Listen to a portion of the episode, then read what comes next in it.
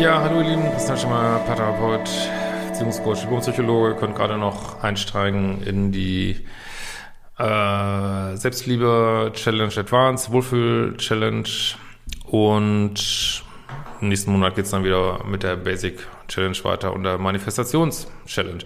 Ansonsten, meine meisten Kurse sind ja zeitunabhängig. Ähm, gibt auch andere Monatsprogramme, Ex-Detox und so, die könnt ihr jederzeit machen. Ja, heute geht es um das Thema, warum darf ich ähm, keinen Mann ansprechen? Äh, das äh, könnten wir auch Fragen stellen in YouTube-Kommentaren, das hat jemand gemacht.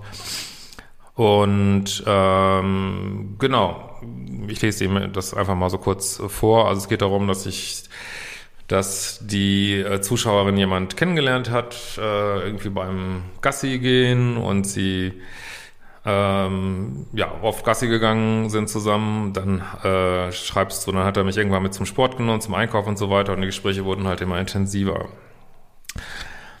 Hm.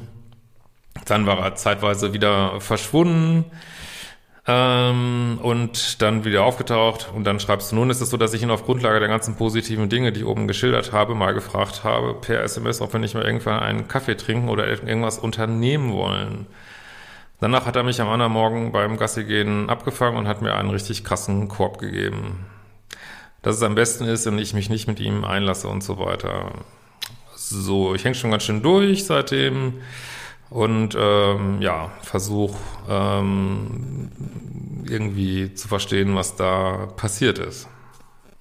Ich frage mich halt, wo man mich mit zum Sport und zu diesen ganzen Sachen genommen hat und mich mehr oder weniger an sein ganzes Leben irgendwie eingeführt hat, abgesehen davon, dass wir nie über Beziehungen gesprochen haben. Ja, also ist natürlich, äh, also erstmal kann ja sein, dass er gar nicht, äh, selbst wenn er dich mitgenommen hat, dass er gar nicht äh, Single ist und dann wäre es ja auch äh, gut. Also äh, oft ist ein Korb ist wirklich ein Geschenk vom Universum, muss man wirklich sagen, weil er dich vielleicht wirklich davor schützt, dich ein Dreieck oder ein, irgendeine, oder vielleicht weiß er auch, ich bin einfach kein guter Partner äh, und ich schütze dich davor. Also so kann, ich würde das wirklich oft als ein Geschenk sehen, dass das sowieso nichts geworden wäre und äh, dass man das Universum erspart, dass man dadurch so eine ätzende Schleife durchgeht. Ne? Verstehe schon, wie ich das meine. Und insofern, auch wenn das Ego abgefuckt ist, sollte man immer erstmal froh sein. Ne? Also sage ich ganz ehrlich. Ne? Ähm, also das erstmal dazu.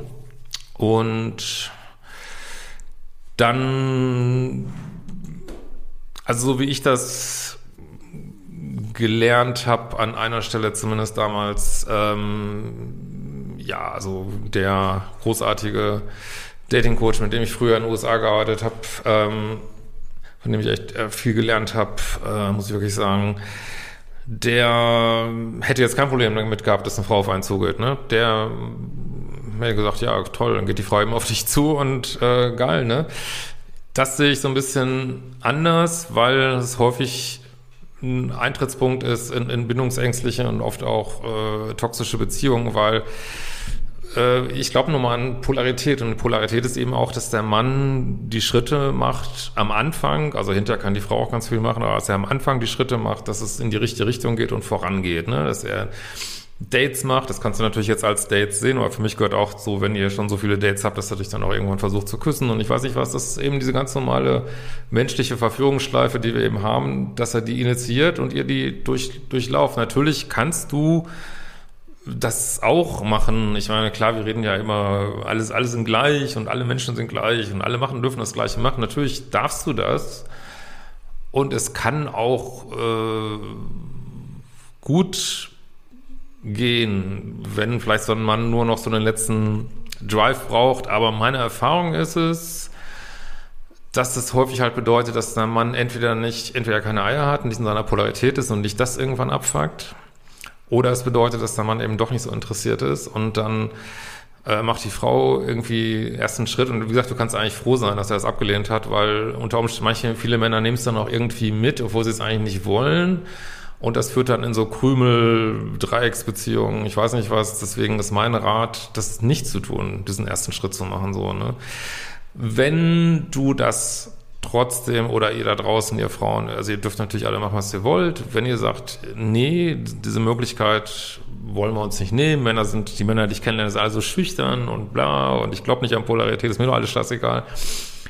Macht es, nur, da muss ich ganz klar sagen, da müsst ihr auch, wie Männer auch, auch äh, wenn ihr sagt, ich will diesen Job des Mannes übernehmen, dann müsst ihr auch die Konsequenzen übernehmen, die Männer auch übernehmen müssen, nämlich, dass man einfach oft einen Korb kriegt, sei denn, das ist so ein geiler Typ wie ich, nein, Spaß.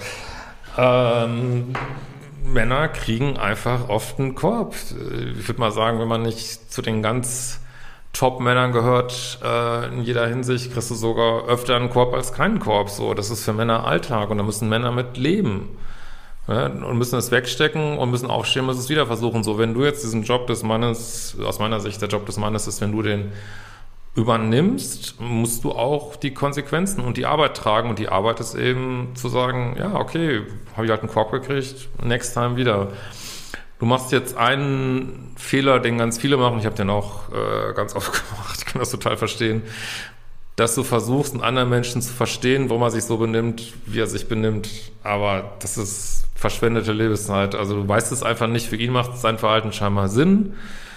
Äh, wenn du alle Parameter wüsstest, äh, würdest du vielleicht auch verstehen, aber diese Möglichkeiten hatten wir oft nicht. Und Menschen verhalten sich manchmal komplett, also nach außen, nach innen ist das immer rational, ne?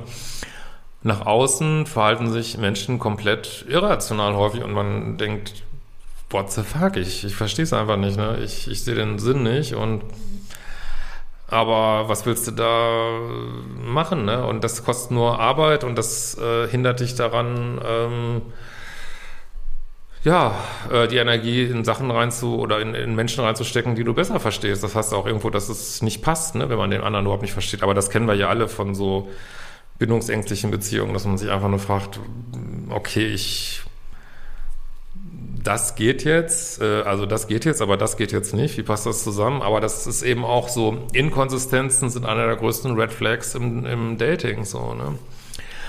Du musst dir jetzt nur überlegen, ob du weiter ähm, mit ihm Kontakt haben willst. Ich empfehle ja immer, äh, wenn man Single ist und äh, dann mit jemanden gut findet, empfehle ich immer mit dem nicht platonisch befreundet zu sein. Da würde ich sagen, nee, sorry, das tut mir nicht gut und da gehe ich lieber mit jemand anders spazieren und loslassen. Trennungskompetenz lernen, aufs Universum Vertrauen lernen, das wären so die Schritte. Macht die fucking Kurse und äh, auch die Dating-Kurse, die helfen ja euch da auch sehr weiter und wir sehen uns bald wieder.